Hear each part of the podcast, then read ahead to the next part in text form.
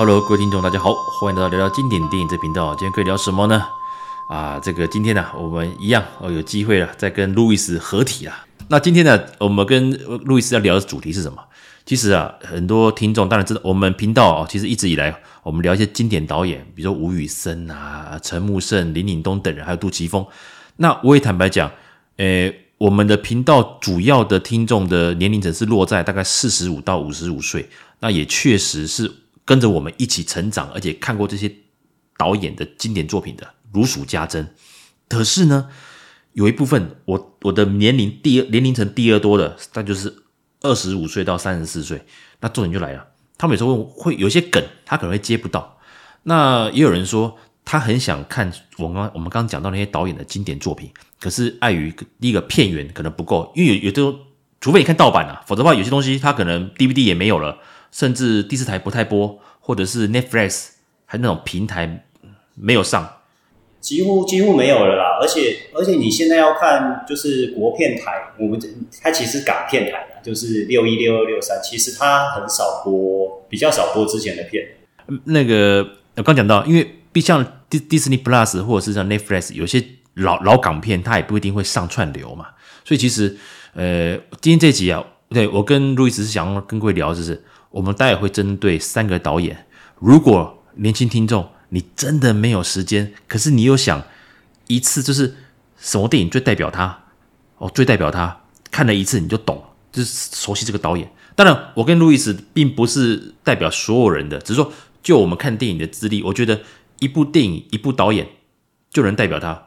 好，那来我们就来聊。那也也许我们讲的答案，我们讲的那个电影不一定推荐的作品不一定是热门的哦，不一定。是我们很喜欢的，不一定热门，只是说。它很符合这个导演想跟大家讲的东西，所以呃，但有些资深听众哦，如果哦觉得我们讲的好像不是你符合你所谓的，没关系，欢迎上来留言，我们答哎那个大家可以交换意见，真的很好玩的，还不错，嗯，因为我我觉得刚刚宪哥讲的很有趣，因为像我跟宪哥是三十五岁到四十五岁这个年龄层嘛，然后我们的第一听众竟然是年竟然是年龄比较大，然后第二收听年龄层比较广，竟然是比我们年轻的。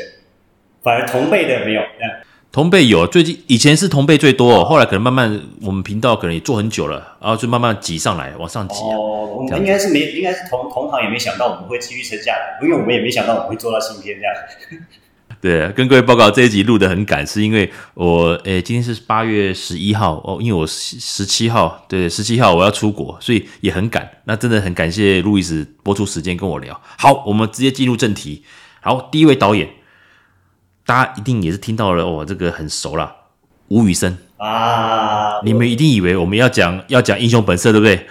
我相信英雄本色跟吴宇森是 link 在一起的，甚至他带起了周润发、黑翻红、狄龙，对不对？也是那个时候也是几乎一低潮，嗯、对不对？诶，就两个都拿影帝，一个是金像奖影帝，一个是金马奖影帝，然后再带一个张国荣，那时候也是哇，那个三个太厉害了。然后也把吴宇森整个闷气弄起来，所以很多人把这部作品列为吴宇森生涯的最巅峰跟所谓的转捩点。没错，没错，因为他也闷了很多年嘛。这是事实啊。那因为很多年轻听众可能不了解那个时代背景，就像森哥讲的，在那个时候在拍《英雄本色》之前，你要知道小马哥周润发是一个票房毒药，你很难想象小马哥是票房毒药。对对对，是根本没有人想要用他，很惨很惨。就是每一个人都有自己的，就是。一群落魄的人结合在，那但张国荣不算，张国荣那个时候歌坛也算是如日中天，但他那个时候算是刚跨足电影没多久。没错，其实我觉得香港歌手在八零年代开始哦，一直都有交棒，都有接班人，很厉害，像许冠杰，哦、然后谭咏麟这一代，然后对，然后张国荣往下，然后好像四大天王一直往下接。可是比起台湾，其实也有这种巨星，可是问题就是在于他们也许在创作力。或者说那种跨足，就像我刚刚讲的，哥哥他是他能演，对不对？又能自己唱歌，他这是很厉害、很厉害，真的。不过这集我们不是要缅怀他，啊、对对对，讲到就觉得讲到哥哥就受不了，因为他实在是太厉害了。这样讲到英雄本色，就多讲了两三分钟，太恐怖了，因为太经典了。就算你没有听过吴宇森，你也听过英雄本色这部片，但是他就是直接这两个就可以连在一起。没错没错，好，那这样了，艺人，你心目中。觉得吴宇森哪一？如果只看他一部作品，哪一部电影是你觉得最推荐给各位的？那我先讲好了，好吧？我先讲。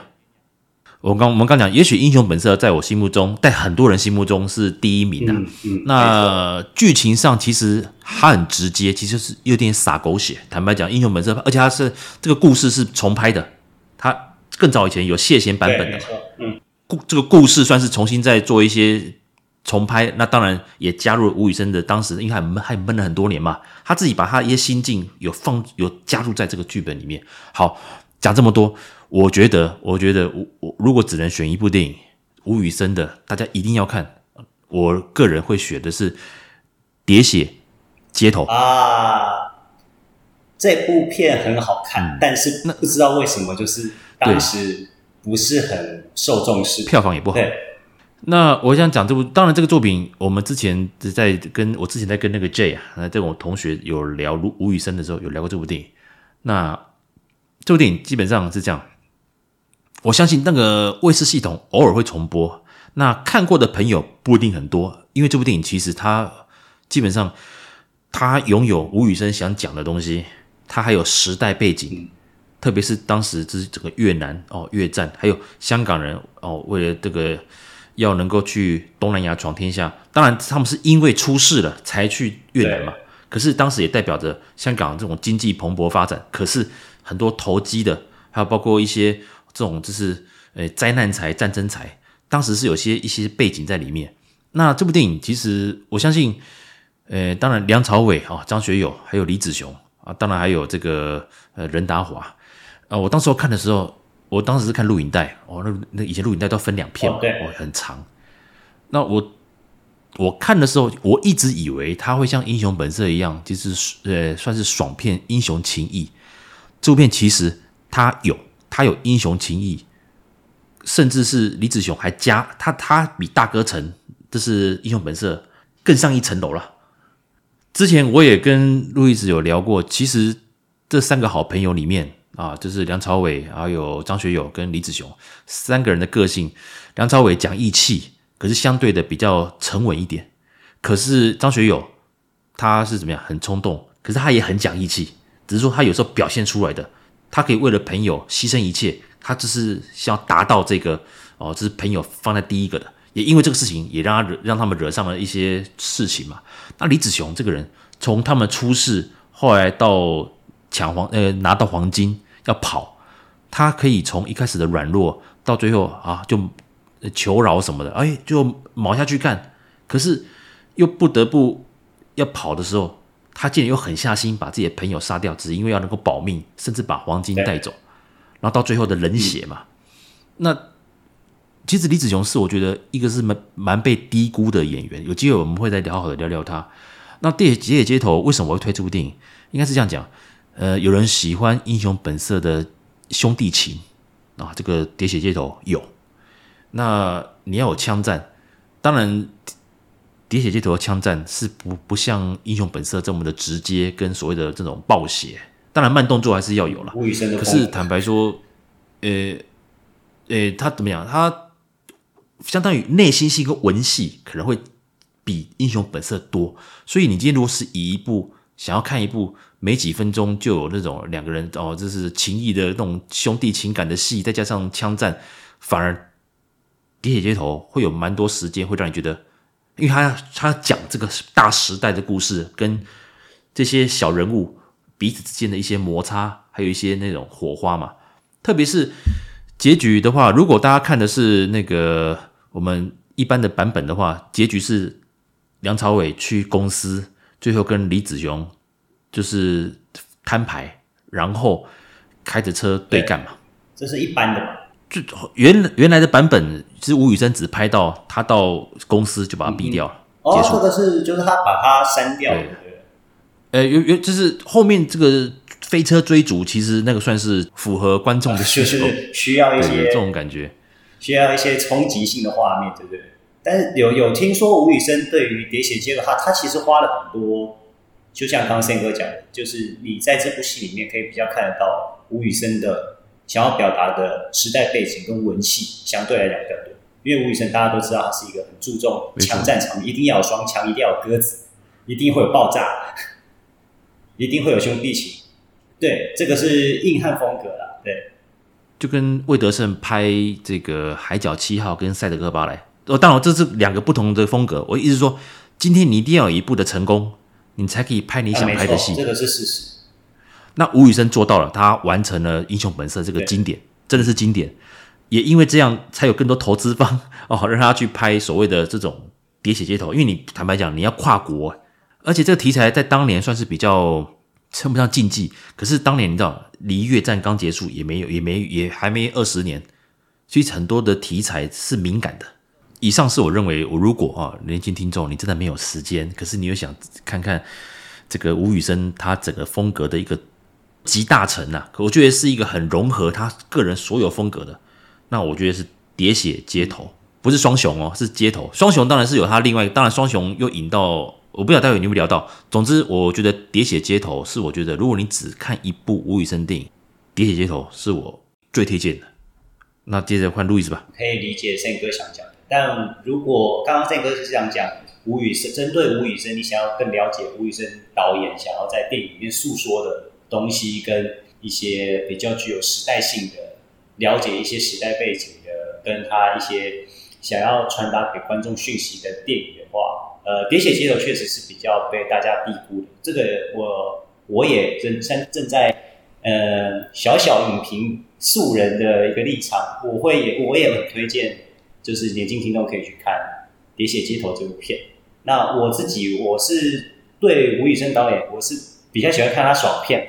那如果说要我推一部，因为我觉得小马哥实在是太，呃，就像胜哥讲的，比较狗血一点，所以如果我要推，我会推一个大家比较平易近人，我相信年轻听众现在也比较少重播，但是这一定是所有在我们这个年龄层都听过，就《纵横四海》。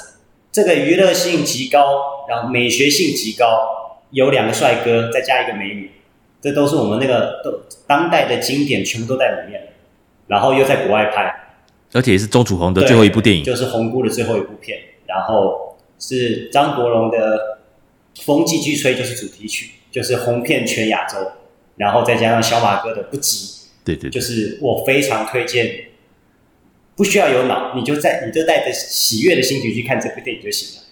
什么题什么都有，偷窃的题材、偷画的题材，有枪战，有兄弟情，有爱情，有。有警呃，因为收养他的那个真香是坏人嘛，然后有养父，有两个养，有算是有两个养父，然后一个是警察，一个是坏蛋，就是所有的大概所有当年港片流行的题材大概都进去了，然后你也可以看到很精彩的，还有老班底啊，对不对？那些老班底都出现了，然后你看，你可以，你也可以看到国外的优美的画面，就是很漂亮的风景，因为你是要偷画。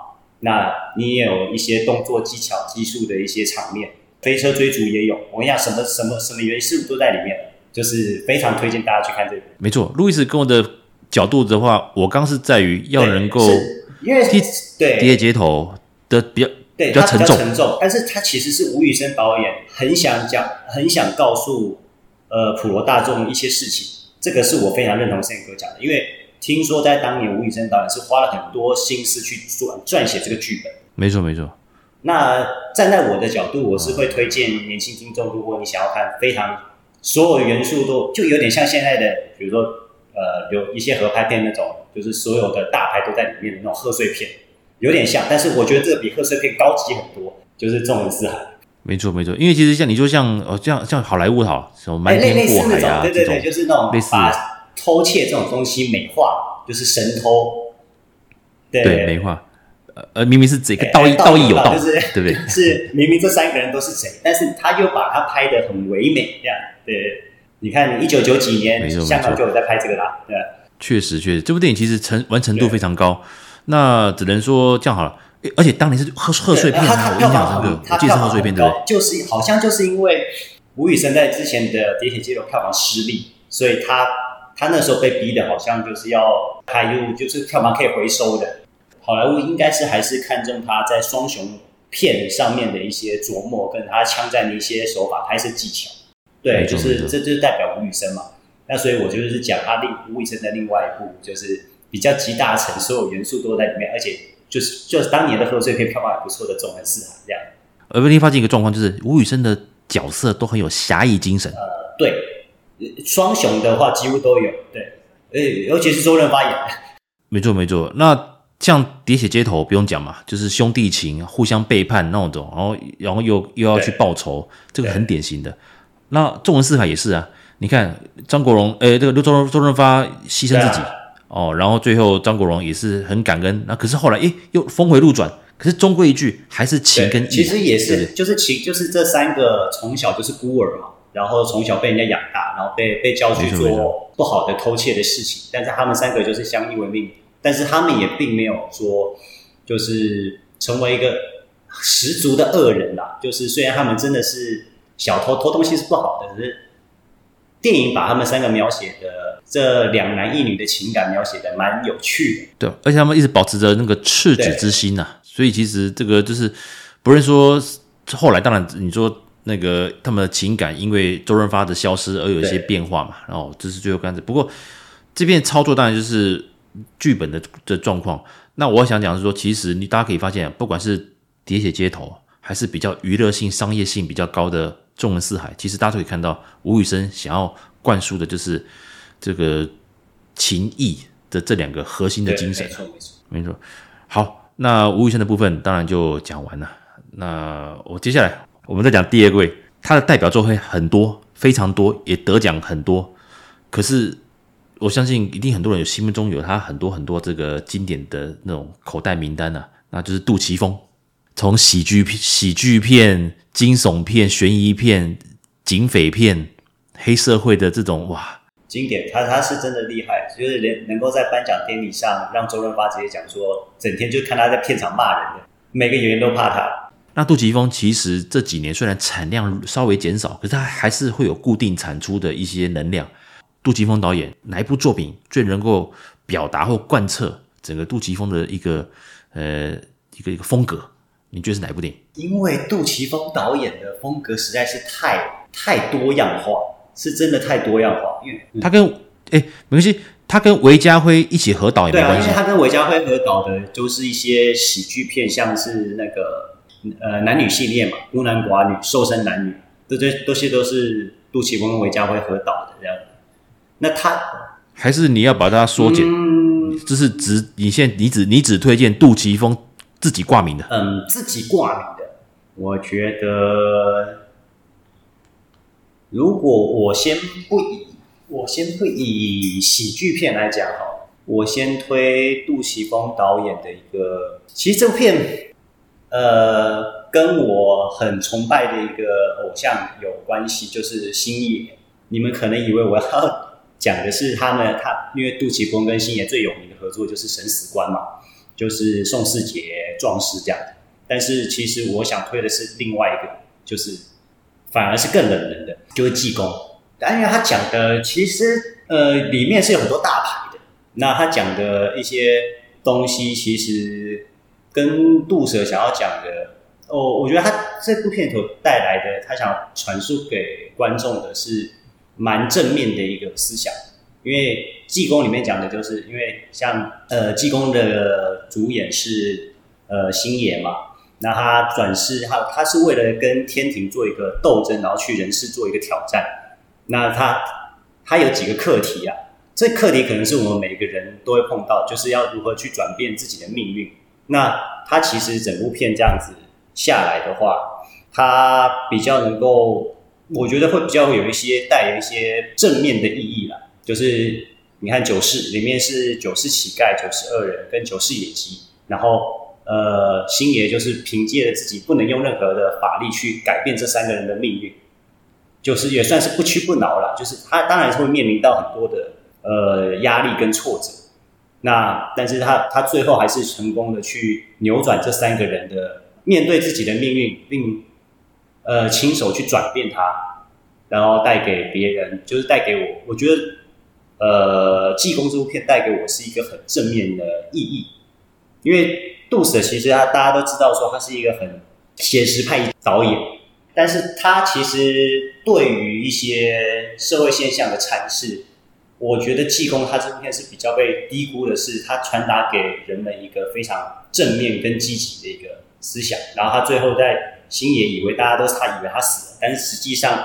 他没有死，他反而升职嘛。就是他用一个比较戏谑式的手法去说，哎，我们努力了，然后我们也得到了一些东西，也教会了我们说，只要有人间有情，哪里都是天堂。就是不用去向往天堂，而是我们要在人生在世做好我们现在所面临到的、面对到的某些事情跟挑战，我们现在把它做好就好，那自然就会有一个好的结果。这样，这是我济公对我一个很大的启示啊。我当年会觉得没那么好看，是因为周星驰。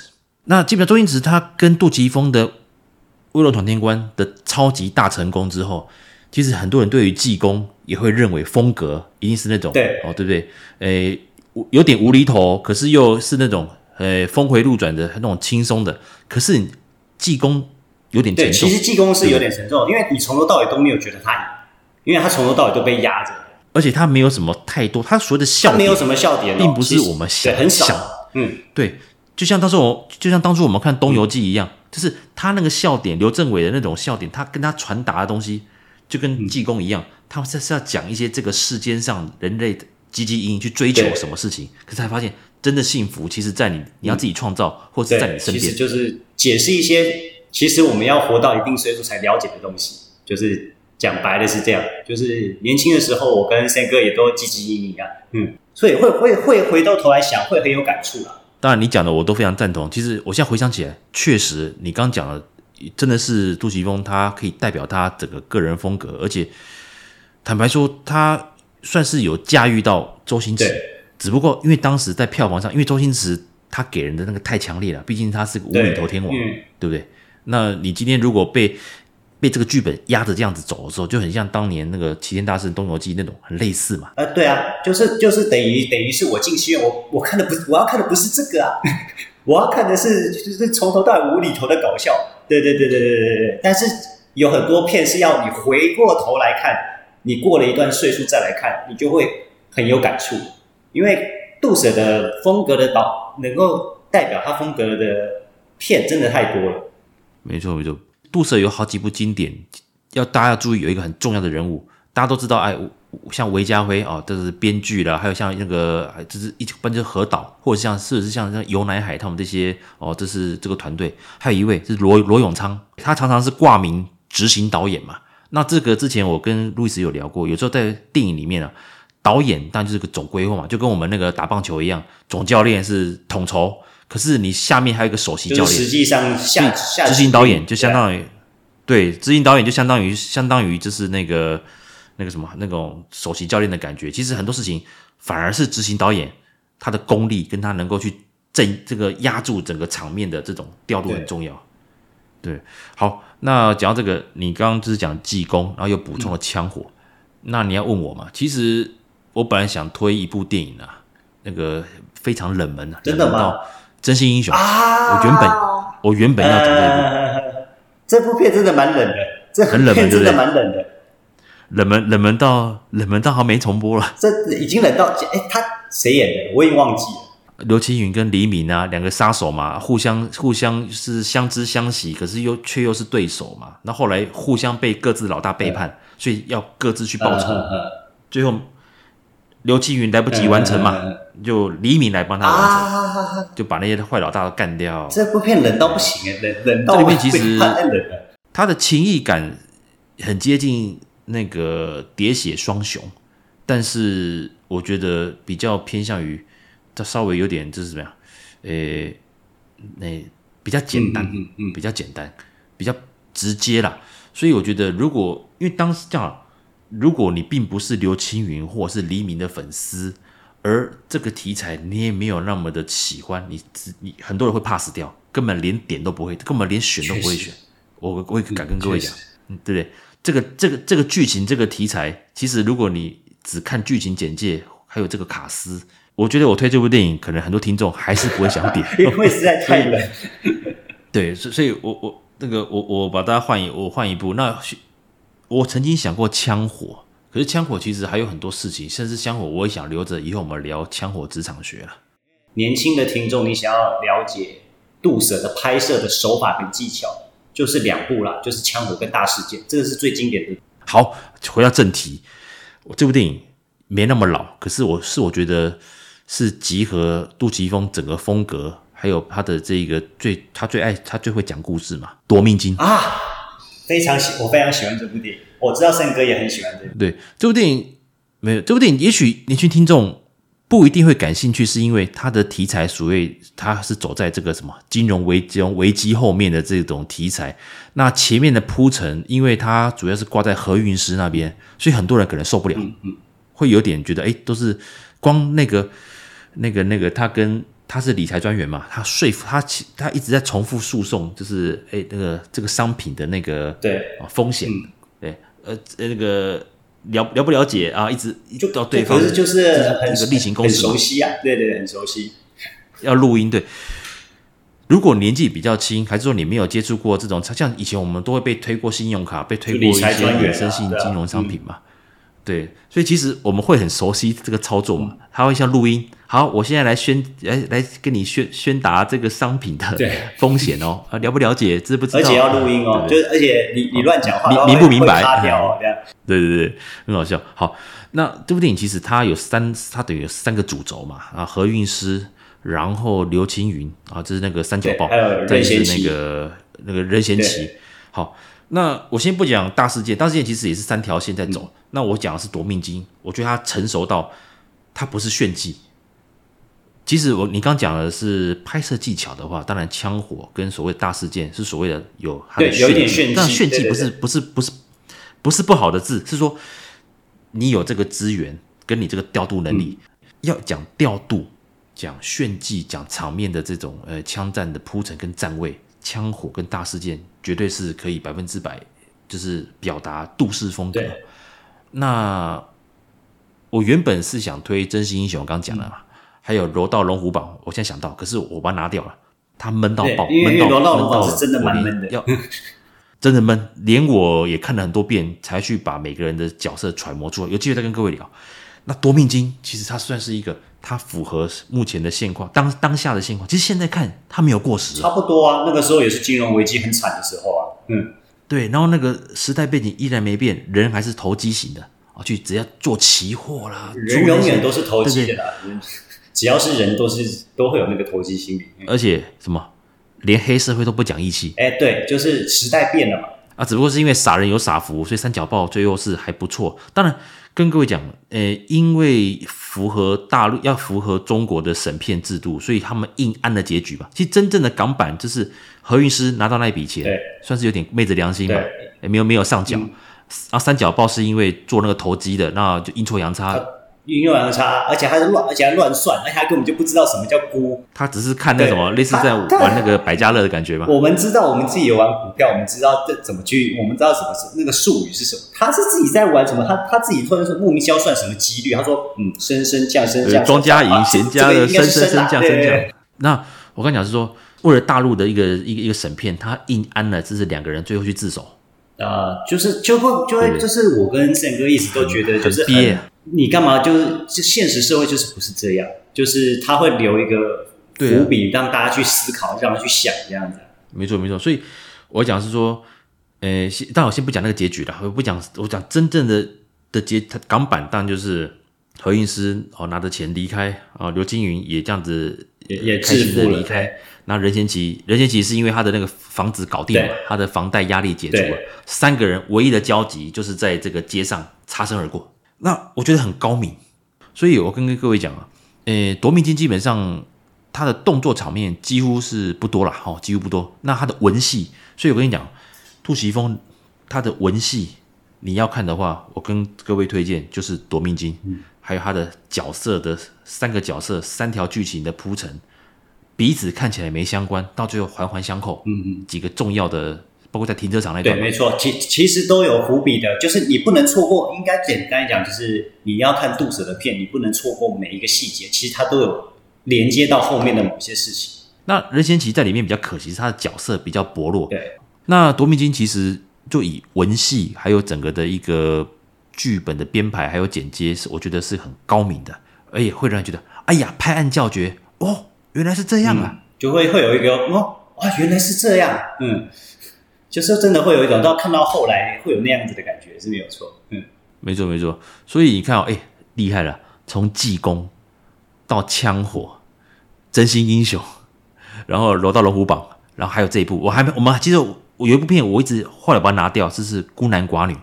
我很喜欢，我觉得以喜剧片、爱情喜剧来讲，《孤男寡女》是我心中绝对可以排前三名。啊，那个是很杜 Sir 好早很很早的电影，就是就是为什么就是华仔跟郑秀文就是这么有默契的起开开始，但年轻听众可能只知道他们两个合作应该就《盲探》。没，《盲探》是后比较后期嘛，其实他跟他跟郑秀文的组合很多，他们的火花很多很强，嗯，然后刚好又都是又又都又都是杜琪峰导演。没错没错啊，这个有关郑秀文跟那个刘德华的搭配，我在前几集有聊过啊，有兴趣的听众再帮忙找回来，可以听看看。我还有聊了吴倩莲嘛，就、嗯、是跟天王合作的。嗯、以上啊，哦，就是我们，就是我跟路易斯针对吴宇森还有杜琪峰两位导演，如果一部电影可以代表他们整个风格的一个代表作的话，我哦，吴宇森，我个人推的是那个《喋血街头》，路易斯推的是那个《纵横四海》。好，这两部电影，我相信。大家如果都找来看，应该就能够几乎可以满足你们对于或者说传奇了哦，吴宇森这个传奇，他的拍摄手法，他的一个强调情义侠义精神都有表现到。那杜琪峰哦，我刚刚提的路易斯就是呃，路易斯他推荐的是济公。当然你们不要只看到哦那个周星驰这个天王啊，你要看的是这个故事的架构、节奏的搭配。对对对。对对对，当然里面一个有张曼玉，有黄秋生，连黄志强都有，厉害了。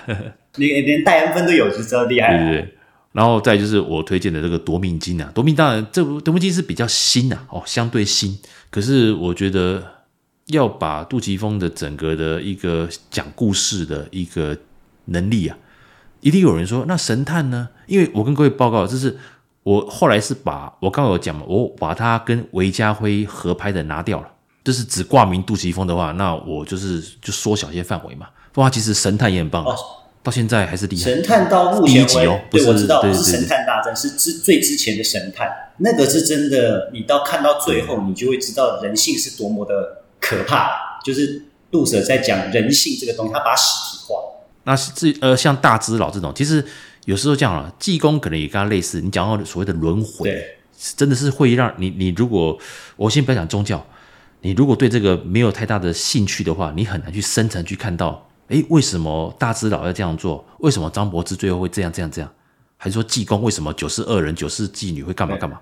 如果你没看到那么深，你会蛮蛮，你就会觉得哎，有点拖还之类的。如果你想要看真正港式的精神、港式电影的节奏，夺命金。嗯，那我这边就是针对杜 Sir，如果你要听他讲故事的能力的话。那当然就是像济公，或者是像刚刚呃宪哥讲的大智老，我、哦、还忘记大智老这部片，大智老也是杜琪峰的。大智老我后来把它拿掉，是因为因为是也真的是它含义太多，它含义真的太多了。对，你还不如夺命金还比较直接。我讲实在，就是以这个看片的，他你你你会被他的剧三条线的那个互相的那种细微关联，对，因为你会被牵动，嗯、到最后慌，哎，原来如此。我觉得。杜 Sir 最厉害的就是他可以让三条故事线同时这样走，但是又可以不经意的牵连在一起，然后不会让你觉得拖。没错，没错。而且它不会，没错，放落哪一段哦。这个其实是跟呃大事件也有点像，大事件也是好几条线在走。对啊，两群贼莫名其妙，对啊，两群贼莫名其妙弄在一起，然后还有警方那边的，然后把它当成是一个就是播报的一个线上实况来看这样子。嗯，对对对。那感谢路易斯啦，哦，这个百忙之中也跟我这个录这一集。那我们今天针对一导演一经典的部分，我刚刚我在最后再重复一次，吴宇森啊，路易斯推荐的是《纵横四海》，我推荐的是《喋血街头》。那对，那杜琪峰的部分的话，哦，路易斯推荐的是《济公》，那我个人推荐的是《夺命金》。好，那你请年轻听众如果还没有看过的话，我觉得这这四部电影哦，下次你们可以趁着这个周休二日啊。把它去哦，那个找来看，绝对经典。这个系列反应不错的话，我再跟这个路易斯再聊聊其他的经典导演，他们一部啊，这个我们衷心推荐的最喜欢的经典作品，来跟各位分享。以上，感谢各位收听，我们下次见喽，拜拜，谢谢，拜拜。